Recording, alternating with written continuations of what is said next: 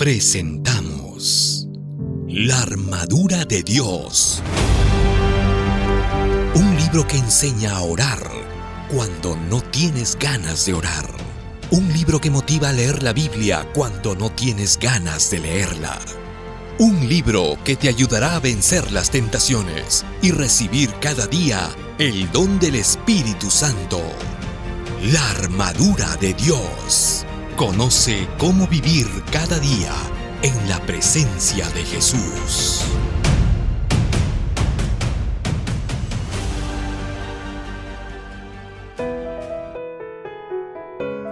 Bienvenido a nuestra lectura de hoy, día 18, cuando Dios sana tu tierra. Escucho con frecuencia el clamor de personas sinceras que dicen, ¿Dónde está Dios? No lo veo por ningún lado. ¿Qué debes hacer si te sientes de este modo? En primer lugar, recuerda que no eres la única persona que se ha sentido como tú. Claro que esa no es una respuesta a tus inquietudes. No necesitas que alguien te diga que otras personas también han pasado por el valle oscuro que estás atravesando en estos momentos.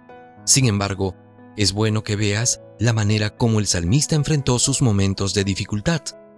El pueblo de Israel estaba bebiendo el amargo cálice de la derrota. Y el salmista fue a Dios y le dijo, Despierta, ¿por qué duermes, Señor? Despierta, no te alejes para siempre. ¿Por qué escondes tu rostro y te olvidas de nuestra aflicción y de la opresión nuestra?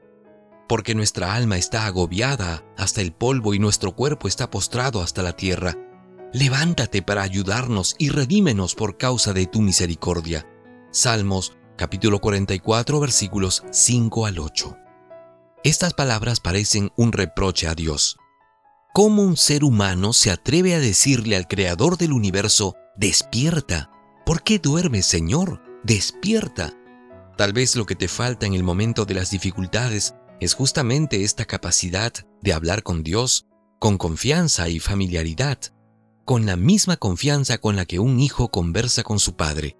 Quizá no tengas al instante ninguna prueba notable de que el rostro de tu Redentor está inclinado hacia ti con compasión y amor.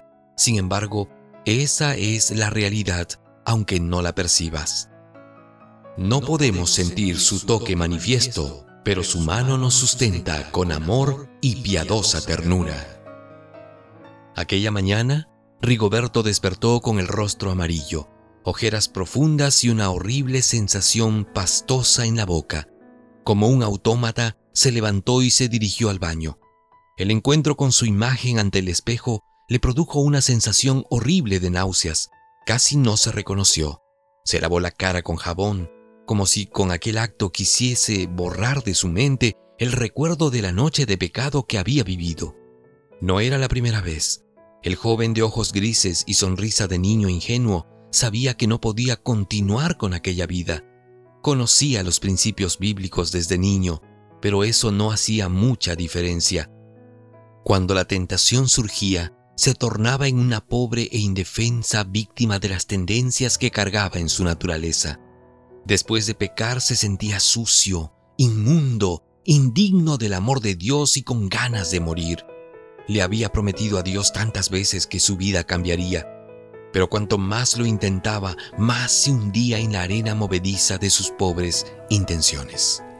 Un día, en su desesperación, tomó la Biblia y encontró el siguiente versículo.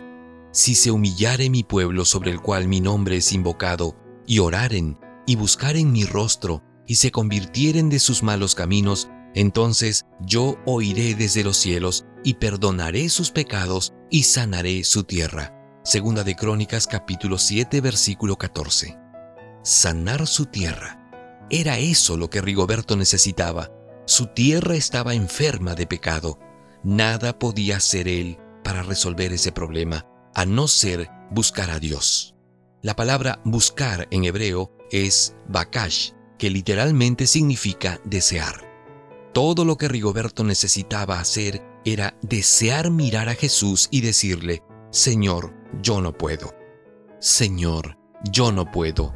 Si depende de mí estoy perdido, por eso vuelvo los ojos a ti.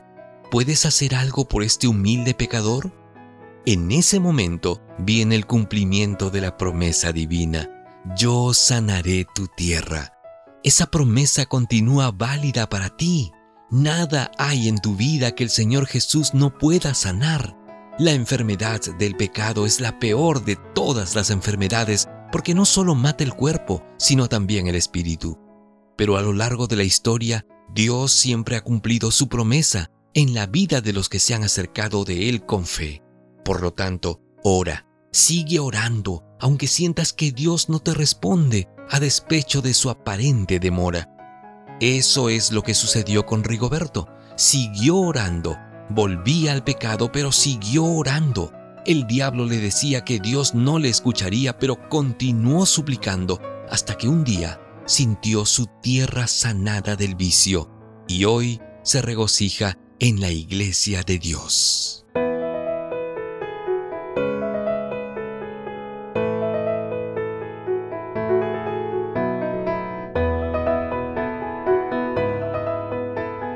¿Cuál es el desafío para hoy? Hoy seguirás el ejemplo de Rigoberto y comenzarás a orar específicamente por algún pecado o mal pensamiento que no puedes dejar. Por tanto, busca un lugar tranquilo para pasar a solas con Jesús por 20 minutos. Dile directamente, yo no puedo. Si de mí depende estoy perdido. Tú eres mi salvación. Señor, ¿puedes hacer algo por este pecador?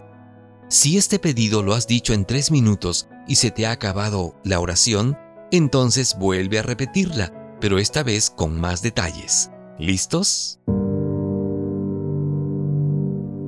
Hemos presentado La armadura de Dios, el último libro del pastor Alejandro Bullón. Conoce cómo vivir cada día en la presencia de Jesús. Hasta la próxima.